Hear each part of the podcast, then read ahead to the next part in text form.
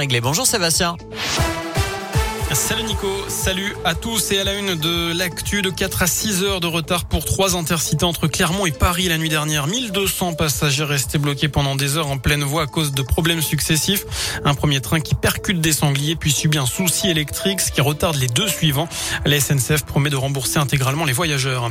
Elle était réclamée par les entreprises. La liaison aérienne Clermont-Orly a officiellement repris du service ce matin. Elle est assurée par la compagnie Amelia. Pour assurer la rentabilité compte tenu des tarifs pratiqués, il faudra que l'avion soit rempli aux deux tiers. Les grandes entreprises du Puy-de-Dôme comme Michelin ou Limagrin se sont engagées à utiliser cette ligne qui permet, contrairement au train, de prévoir des rendez-vous à la journée à Paris. 12 mois de prison sous bracelet électronique pour un jeune dealer. Il avait été interpellé fin septembre à Chamalières. Issu d'une famille aisée de Blanza, d'après la montagne, il n'était jusque-là pas connu de la police jusqu'à ce que les fonctionnaires retrouvent une centaine de grammes de résine de cannabis dans son sac. Un sac confié par un trafiquant de la Gautière à Clermont. Une vente censée rembourser une dette de jeu de 750 euros selon lui. Dans le reste de l'actu, la mise en garde du ministre de la Santé, une nouvelle vague épidémique est possible cet automne. C'est ce que dit euh, Olivier Véran. Le taux d'incidence au niveau national est en hausse de 11% sur la dernière semaine avec une légère hausse des hospitalisations aussi. L'effet de la baisse des températures principalement qui incite à rester en intérieur.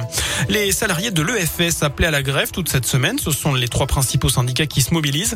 Ils réclament des hausses de salaire prévues dans le cadre du Ségur de la santé pour les hôpitaux et les maisons de retraite, mais pas pour les établissements français du un coup de pouce à la jeunesse. Emmanuel Macron a annoncé tout à l'heure le lancement du contrat engagement jeune au 1er mars. Une aide jusqu'à 500 euros par mois pour les moins de 25 ans sans emploi ni formation depuis plusieurs mois. En échange, 15 à 20 heures par semaine de formation ou d'accompagnement. Alors est-ce que c'est une bonne idée? C'est la question du jour sur radioscoop.com et vous avez jusqu'à 19h pour répondre sur notre site internet. Deux agents de la sûreté ferroviaire ont ouvert le feu sur un homme la nuit dernière en gare de Saint-Lazare à Paris. L'individu avait sorti un couteau de son sac avant de courir vers eux criant à l'Akbar. Les agents ont tiré deux fois. L'agresseur a été grièvement blessé. Son pronostic vital est engagé. Il ne serait pas connu des services de renseignement. Une enquête est ouverte.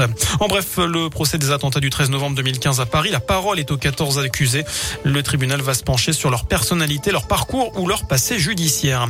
Enfin, que vont faire et dire les évêques de France après le choc du rapport Sauvé sur les violences sexuelles au sein de l'Église? C'est aujourd'hui que débute l'Assemblée plénière des évêques de France. Elle se prononce notamment les 45 propositions du rapport. Les associations de victimes demandent réparation. Pour rappel, le rapport Sauvé estime à 330 000 le nombre de victimes d'abus sexuels dans l'Église depuis 1950. On termine plus léger avec du sport, du foot. On joue ce soir en Ligue des Champions. Lille se déplace à Séville. C'est à 21h. Et puis le Paris Saint-Germain se rendra demain soir sur la pelouse de Leipzig. Voilà pour l'essentiel de l'actu sur Radio Scoop. Passe une excellente fin de journée.